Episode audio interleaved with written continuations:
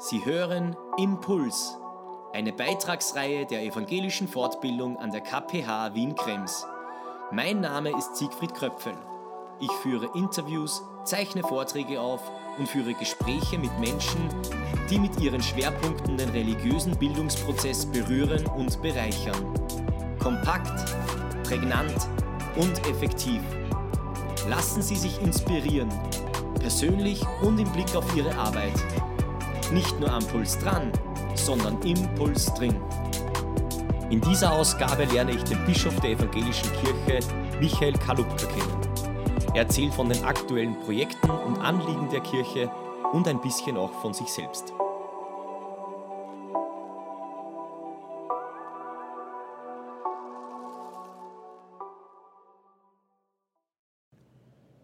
Herzlich willkommen bei Impuls. Wir sind heute hier im evangelischen Zentrum. Neben mir Michael Kalupka. Seit 2019 ist er Bischof der evangelischen Kirche in Österreich. Er war aber auch vorher schon medienpräsent als langjähriger Direktor der Diakonie. Herr Bischof, danke, dass Sie sich Zeit nehmen und bei Impuls mitmachen. Grüß Gott, freut mich sehr, ja. Herr Bischof, jetzt haben wir ja ein bisschen eine andere Situation. Äh, mit Corona natürlich, aber mich würde interessieren, was hat der Bischof eigentlich für Aufgaben? Wie schaut ein typischer Arbeitsalltag eines Bischofs aus? Sie haben schon gesagt, Corona hat da viel verändert. Man muss sagen, es gibt jetzt den typischen Arbeitsalltag, wie man ihn sich wünschen würde, den gibt es eigentlich nicht. Das Einzige, was gleich geblieben ist, aber das hat jetzt mit dem Bischofsamt gar nichts zu tun, das ist das durch seit vielen Jahren, dass ich nach dem Aufwachen mir die Losungen hernehme, da mal die Losungen lese und schaue, was der Tag für mich bringt, was der Tag bringt und was das Wort äh, Gottes für mich bringt und das in Beziehung bringt. Das ist das, was beginnt. Dann hätte ich mir gewünscht, wie ich das Amt angetreten habe, und die ersten Monate waren auch so, äh, möglichst viel in den Pfarrgemeinden zu sein möglichst viel sozusagen draußen zu sein, in ganz Österreich mit den Menschen ins Gespräch zu kommen, zu hören, was sie für Sorgen haben, wie sie sich die Zukunft der Kirche vorstellen. Das Schönste am Bischofsamt, die Begegnung mit den Menschen in den Pfarrgemeinden, ist im Moment sehr eingeschränkt. Das heißt, derzeit ist ein typischer Tag sehr viel mehr im Büro, sehr viel mehr über Teams oder über Zoom äh, in Sitzungen zu sein, äh, zu sehen, wie steuert man auch die Kirche durch diese Corona-Krise, wie gibt man den Menschen, auch den Kolleginnen und Kollegen, den Pfarrerinnen und Pfarrern ein gewisses Maß an Sicherheit und Orientierung was zu tun ist, weil es ja ganz schwierige Entscheidungen zu treffen sind. Äh, mache ich Gottesdienste? Wie kann ich Gottesdienste machen? Wie geht Seelsorge? Gibt es einen Zugang zu Pflegeheimen, zu Krankenhäusern? All das sind Dinge, wo es sehr viele Verhandlungen geben muss mit dem Staat, dem Kultusamt, dem Sozialministerium, wo es aber auch viel Kommunikation geben muss äh, in die Pfarrgemeinden hinein, in die Kollegenschaft hinein und auch hier Gespräch, aber es hat eine ganz andere Art, weil es eben nicht von Angesicht zu Angesicht ist. Und das ist etwas, was wirklich schwierig und schade ist. Wie stehen Sie zu diesen Ausweichmöglichkeiten, die da jetzt geschaffen wurden im digitalen Bereich? Ähm, fruchtet das in der evangelischen Kirche Österreich? Für uns als Kirche und als Kirchenleitung ist es wichtig, äh, diesen Schub einer digitalen Kirche, der Digitalisierung ernst zu nehmen und das auch als Chance zu begreifen. Mir begegnet immer wieder die Meinung, dass es nicht mehr so weitergehen wird, wie es vor Corona gewesen ist. Also es wird sich auch in den Gemeinden was ändern. Und die Frage steht ganz, ganz klar auch im Raum, äh, wohin entwickelt sich die Kirche? Wie schaut es mit dieser, mit dieser Form aus, die wir über Jahrhunderte praktiziert haben? Wird sich da was ändern? Wird sich die Kirche entwickeln? Wohin wird sie sich entwickeln? Corona ist ja sowas wie ein Vergrößerungsglas, ein Brennglas, das besser zeigt, wo es Herausforderungen gibt, wo es Probleme gibt, wo es aber auch tolle Dinge gibt. Und ich glaube, dass gerade Kirche sich in dieser Corona-Zeit auch bewährt hat. Dass das, was Pfarrgemeinde, was Gemeinde ausmacht, nämlich dass ganz viele verschiedene Menschen aus unterschiedlichen Altersgruppen, aus unterschiedlichen sozialen Schichten zusammenkommen an einem Ort, nicht um ihre eigenen Interessen dort zu verwirklichen, sondern zusammenkommen, um gemeinsam zu feiern, um gemeinsam zu beten, zu loben, zu singen, Gemeinschaft mit Jesus Christus zu haben, dass das sich bewährt hat. Ich möchte das nicht unterschätzen. Es gibt ja auch viel Kritik, die Kirchen wären zu weit leise gewesen, hätten sich zu wenig gewehrt, wenn es darum gegangen ist, Gottesdienste auszusetzen. Ich sehe das gar nicht so, denn kirchliches Leben äh, hat in den Gottesdiensten stattgefunden, ob sie jetzt vor Ort sind oder digital, aber kirchliches Leben ist sehr viel mehr als der eine Sonntagsgottesdienst, der vielleicht äh, pausieren musste. Die großen Herausforderungen sind, dass wir auch nicht genügend Pfarrerinnen und Pfarrer haben, das muss man ehrlich sagen. Das heißt, äh, die Nachfrage, die Attraktivität scheinbar auch des Theologiestudiums und der Arbeit äh, danach in der Kirche sind nicht in dem Maß gegeben, wie wir das brauchen.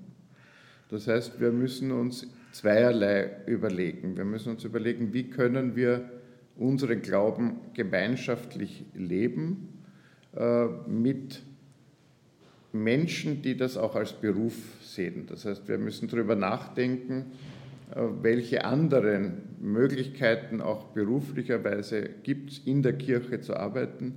Wie arbeiten diese Berufe Gemeindepädagogen, Religionslehrer, Kirchenmusiker, Jugendreferenten mit Theologinnen und Theologen zusammen? Und wie tun sie das auch über die sozusagen überkommene traditionelle Parochiegemeinde hinaus? so dass man in einer Region gemeinsam etwas entwickelt. Äh, wir haben einen Prozess aufgesetzt in diesem ersten Jahr, der jetzt startet, aus dem Evangelium Leben, äh, wo die Kirche in den nächsten drei Jahren in zweifacher Weise versucht, die Zukunft zu gestalten. Das eine mit Erprobungsräumen, wo eben Gemeinden sich zusammentun, neue Ideen entwickeln, dabei unterstützt werden so, dass man auch etwas lernen kann aus dieser Erprobung. Äh, und auf der anderen Seite die Kirche an drei Themenfeldern arbeitet. Das eine sind die Dienstgemeinschaften, das heißt, wie können verschiedene Berufe zusammenarbeiten und Haupt- und Ehrenamtliche zusammenarbeiten in einer Dienstgemeinschaft, das heißt, weg auch von einem sehr Pfarrerinnen, Pfarrerzentrierten Bild von Gemeinde. Äh, in einer zweiten Weise, wie kann das in einer Region passieren, das heißt Regionalisierungsprojekte. Und als dritte Vertiefung, was macht unsere evangelische Identität äh, in Österreich aus, was macht sie auch besonders?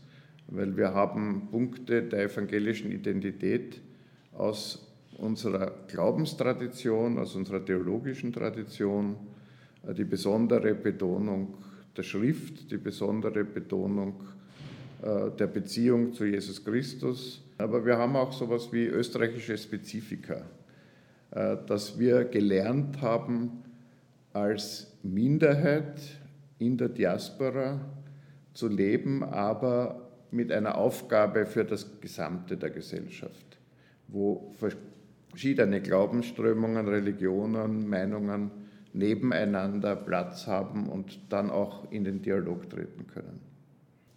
Herr Bischof, in der Presse wurden Sie zitiert, Sie wollen offensiv werden, steht da drinnen, ohne zu missionieren.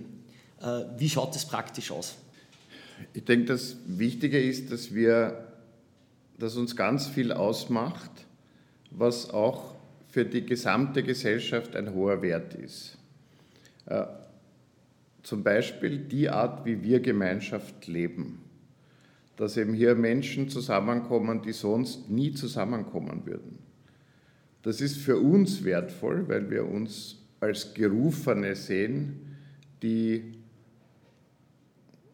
nach dem Wort kommt her zu mir alle, die ihr mühselig und beladen seid, jetzt nicht die sind, die die mühseligen und beladenen einladen, sondern wir stellen uns an die Seite derer, weil wir selber mühselig und beladen auch sind, weil jeder ist bedürftig, jeder braucht auch manchmal etwas. Und das ist etwas, was ich denke, was unserer Gesellschaft fehlt.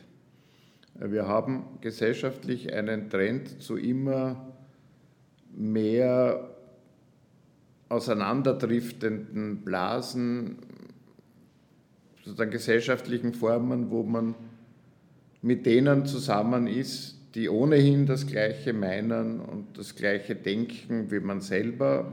Die sozialen Medien verstärken diesen Trend. Äh, und ich glaube, wir brauchen Plattformen, Räume, wo Menschen mit ganz unterschiedlichen, zum Beispiel politischen oder gesellschaftlichen äh, Ansichten auch miteinander ins Gespräch kommen können. Äh, und das passiert bei uns in den Pfarrgemeinden. Bei uns gibt es nicht sozusagen die Einheitsmeinung, sondern da kommen Menschen aus ganz unterschiedlichen äh, Richtungen. Das, was sie vereint, ist, dass sie sich zum Beispiel im Gottesdienst auf etwas Drittes ausrichten und dass sie sich darauf einlassen. Das ist etwas, was wir nicht nur bei uns pflegen sollten, sondern was wir auch der Gesellschaft anbieten können, weil wir diese Räume brauchen. Das andere ist die Diakonie, äh, das heißt, dass die organisierte Form der Nächstenliebe, das Aufeinander schauen, das sich umeinander kümmern, aber auch das Zulassen, dass einem selbst manchmal geholfen werden muss.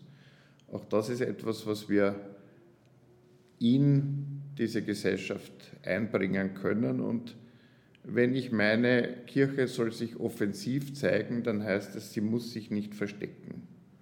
Äh, sie muss sich nicht verstecken, aber sie muss so sprachfähig sein, dass sie auch im Gespräch mit anderen Gruppen dieser Gesellschaft ihre Argumente, ihre Positionen auch vertreten kann. Mein Verständnis ist ja, dass das auch Mission ist. Von dem, was einen treibt, Zeugnis abzugeben, das zu leben, das ist Mission, wie ich sie richtig verstehen würde oder wie ich denke, wie man sie richtig verstehen muss. Wir haben vorhin über Kirchenentwicklung gesprochen und über diese Idee, Erprobungsräume auch in Österreich äh, zu starten. Ähm, Gibt es noch andere Projekte und Baustellen, die, für die Sie sich einsetzen, wo Sie gerade dran sind? Zwei fallen mir spontan ein. Das eine ist äh, ein Klimaschutzkonzept für unsere Kirche. Wir vertreten in der Predigt, in der Kommunikation des Evangeliums, der, wenn wir von Bewahrung der Schöpfung sprechen, äh, auch ethische Anliegen, die mit Klimaschutz zu tun haben. Ein zweites Projekt ist die digitale Kirche. Äh, auch da müssen wir weiterdenken, müssen diesen Schwung, der aus der Corona-Krise hier entstanden ist, aufnehmen äh, und neue Formate entwickeln, weil das ja auch eine Anfrage an unsere ganze Kirchenorganisation ist. Denn wir haben ja noch gar keine Form dafür, für eine virtuelle Gemeinde. Aber wenn eine Pfarrerin 4000 äh, Follower auf Instagram hat, mit deren, denen sie permanent im Gespräch ist. Also nicht nur irgendwas sozusagen abfilmt und die schauen das an, so darf man sich das ja nicht vorstellen, sondern das ist eine wirkliche Gemeinde. Aber Im digitalen Raum. ich glaube, das muss man nur mal ganz, ganz konkret auch sagen. Es geht genau. nicht darum, irgendeine Andacht abzufilmen ja. und online zu stellen, sondern wir reden hier von digitaler Kirche, eine Gemeinde, die sich im digitalen Raum trifft. Genau. Und, und auch genau. funktioniert als genau. Gemeinde, ja. wo es keine Realpräsenz mehr gibt eigentlich. So, so ja. ist es, ja. Mhm. Und da stellen sich natürlich ganz viele Fragen an unsere Kirchenstruktur hat so eine virtuelle Gemeinde im digitalen Raum ein Presbyterium. Wie ist diese virtuelle Gemeinde, wie passt die zu einer Kirchenstruktur, die ja von fast seit der Reformation, aber spätestens seit dem Wiener Kongress national verfasst ist? Das sind Fragen, die wir in den nächsten Jahren beleuchten müssen und nachdenken müssen, wo sich auch theologische Fragen dran stellen. Gerade jetzt in der Corona-Zeit, wie schaut das aus mit der Realpräsenz beim Abendmahl? Dann können wir virtuell Abendmahl feiern, können wir das nicht. Das sind Fragen, die, wo wir ganz viel investieren müssen und die in der Klärung äh, im Moment sind. Herr Bischof, Sie haben vorhin von diesen vielen Kilometern gesprochen, die die Religionslehrerinnen zurücklegen. Und ich ähm, habe ein bisschen recherchiert, Sie sind ja da nicht ganz unbefangen. Sie waren ja selber äh, Fachinspektor auch äh, in, der, in, der, Steiermark, ist das richtig? Fachinspektor in der Steiermark, ja, für die Pflichtschulen. Ja. Sie sind auch gebürtiger Grazer, habe ich, ich gelesen. Ich bin gebürtiger Grazer und das war ein Versuch nach dem Theologiestudium und nach der ersten Gemeindeerfahrung wieder nach Graz zu kommen. Der ist insofern dann nicht gelungen, nämlich in Graz zu bleiben, weil die Berufung in das Amt der Diakonie, des Diakoniedirektors gekommen ist. Ja. Hm. Aber vielleicht können Sie ein bisschen erzählen, auch aus, aus dieser Zeit, wo Sie ähm, enger am Religionsunterricht angebunden waren, als Sie vielleicht jetzt sind. Äh, Gibt es da irgendwelche Episoden vielleicht, die Sie teilen können? Gibt es da persönliche Erfahrungen mit dem Religionsunterricht, die Sie gemacht haben als Schüler damals oder auch als Religionslehrer? Als Schüler habe ich die Menschen nett gefunden. Also ich habe sozusagen zwei Pfarrer als Religionslehrer gehabt und der eine äh, Pfarrer hat mir ja auch die Tür aufgestoßen zur Kirche und zum kirchlichen Leben und damit auch zur Theologie. Ähm, weil er uns einfach eingeladen hat. Wir waren vier junge Männer, waren das damals, Buben eigentlich. Also auch damals waren die Gruppen nicht wesentlich größer als heute? Nein, das waren sie nicht. Äh, vor allem nicht die, die irgendwie engagiert waren oder auch zugehört haben im Religionsunterricht. Aber wir haben gesagt, wir wollen einen Club gründen, einen Club der Denker und nicht der Dichter, sondern einen Club der Denker und wir haben damals so Zeug gelesen über UFOs und Däniken war damals ganz modern. Äh, und wir wollten über unsere Lektüre und so reden und dieser Pfarrer hat uns einfach eingeladen und hat gesagt, ich habe da im Pfarrhaus ein Kammerl, wenn ihr das renoviert, dann könnt ihr dort euren Club machen. Und das war der Einstieg in die Kirche. Das heißt, das war kein pädagogisches Genie und vor allem kein fachdidaktisches Genie, aber er hat gewusst, dass Kirche einladend sein muss und Räume öffnen muss. Und diesen Raum haben wir genutzt und dadurch bin ich dann sozusagen in die kirchliche Jugendarbeit gekommen. Der Religionsunterricht hat ja aktuell sehr zu kämpfen. Er wird immer mehr aus der Schule rausgedrängt und doch ist ja seine Aufgabe eigentlich eine ganz wichtige, auch für die Kirche insgesamt. Ich denke, der Religionsunterricht hat für die Kirche eine wichtige Aufgabe, aber auch für die Gesellschaft. Und deswegen sehe ich das mit großem Bedauern und auch mit großer Sorge, dass so einer fortschreitenden Säkularität, auch Säkularisierung, auch ja, ein Misstrauen gegenüber Religion, gegenüber den Kirchen, aber auch gegenüber dem Religionsunterricht entsteht, wo man dann wieder in ein Fahrwasser kommt, das wir längst überwunden geglaubt haben, äh, dass eben Religionsunterricht nur etwas mit Konfessionalität, mit Mission äh, zu tun hat äh, und keine Pluralität, nicht pluralitätsfähig wäre, äh, nicht die verschiedenen Religionen miteinander ins Gespräch bringen würde, keine ethischen Fragestellungen behandeln würde. Und ich denke, dass das sind wir in unserer eigenen Reflexion und wie unsere Religionslehrerinnen und Lehrer ausgebildet sind und wie sie unterrichten, schon längst darüber hinweg. Und es wird hier ein Bild tradiert, auch im Gegensatz zu einem Ethikunterricht, äh, das völlig schief und falsch ist. Und das tut der Gesellschaft nicht gut, weil wir das, was ich religiösen Analphabetismus nennen möchte, immer mehr fortschreiten sehe. Ich muss nur die Tageszeitungen lesen äh, und sehe, dass hochgebildete, äh, intellektuelle, hervorragende Journalistinnen und Journalisten, wenn es um Fragen von Kirche, Religion oder Religionsgemeinschaft geht, einfach völlig blinde Flecken haben. Äh, für die Kirche ist es natürlich das Feld, wo Identität verständlich gemacht wird und auch argumentierbar gemacht wird, und zwar als Form der eigenen Identität, die mich dann erst gesprächsfähig werden lässt. Und was das Gute am Religionsunterricht ist, dass er diese Haltung oder diese eigene Identität sehr transparent macht. Das heißt, ich habe hier einen Unterricht, wo verschiedenste Religionen vorkommen, wo ethische Fragen behandelt werden. Ich weiß aber, der Lehrer, die Lehrerin, die das mit mir arbeiten, hat selber einen bestimmten Hintergrund, eine bestimmte Position und mit dem kann ich arbeiten. Äh, weil dass es sowas wie eine völlige Wertneutralität auch im Unterricht gibt, das glaube ich nicht, das glaube ich niemanden, sondern jeder bringt seine Vorstellungen, seine Vorurteile mit äh, und es ist gut, wenn das transparent ist und das garantiert der konfessionelle Religionsunterricht.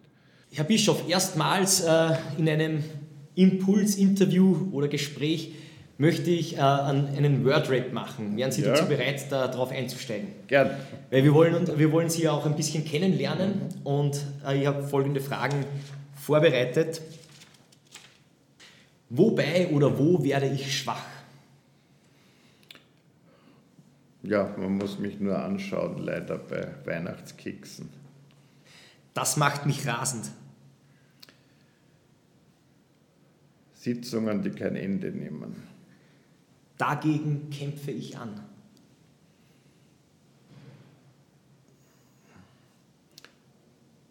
Gegen alles, was fad ist, was schläfrig macht und Mühsal bereitet. Das ist mein Happy Place. Das ist ein, ja, es ist kein Bischofsstuhl, sondern ich habe so einen Sessel zu Hause, der ist rosarot und hat so Ohren und den kann man auch kippen und die Beine hochlagern.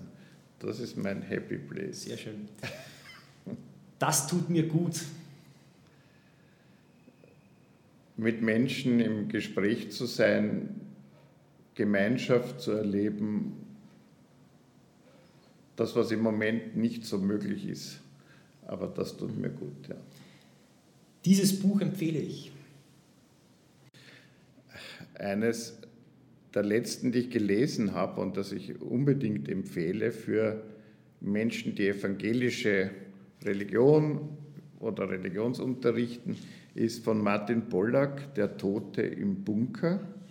Das ist die Geschichte seines Vaters. Martin Pollack äh, ist ja Historiker und sein Vater äh, war, da kommt er sozusagen erst in der Erforschung drauf, dass sein leiblicher Vater sozusagen SS-Offizier war äh, und einen Hintergrund hatte einer äh, Familie in der Südsteiermark, das heißt in, im slowenischen Gebiet. Äh, und was besonders interessant ist, ist, wie die Beziehungen zur evangelischen Kirche und evangelischen Pfarrgemeinden in der Geschichte dieses Vaters ist. Also ein wirklich spannendes historisches Buch. Und zum Schluss noch den letzten Film, den ich bewusst gesehen habe. Das war kein Film, sondern eine Netflix-Serie. Ja. Äh, das war The Queen's Gambit, also das mhm. Damen-Gambit, äh, weil es mich an meine Jugend erinnert hat, in, denen, in der ich ein begeisterter Schachspieler war. Äh, und das passt dann jetzt wieder zur Corona-Zeit, weil ich habe jetzt entdeckt, dass man online jederzeit mit Menschen auf der ganzen Welt Schach spielen kann und spiele jetzt immer zu irgendwelchen unmöglichen Zeiten mit Brasilianern, Chinesen und Koreanern Schach in der Nacht. Und dazu hat mich diese Miniserie auf Netflix bewegt. Vielen Dank. Herr Bischof, jetzt haben wir sehr viel über die evangelische Kirche, über Projekte, über Visionen, über die Entwicklung der Kirche gesprochen, auch über den Religionsunterricht. Herzlichen Dank dafür. Danke, dass Sie sich die Zeit genommen haben. Bitte gerne. Das war Impuls mit Bischof Michael Kalubka zum Thema der Kurs der Kirche. Für den Vor- und Abspann wurde der Musiktitel Lightness von Nomin verwendet. Danke, dass Sie diesen Beitrag gestreamt haben. Mein Name ist Siegfried Kröpfel und ich freue mich, wenn Sie weiter im Puls bleiben.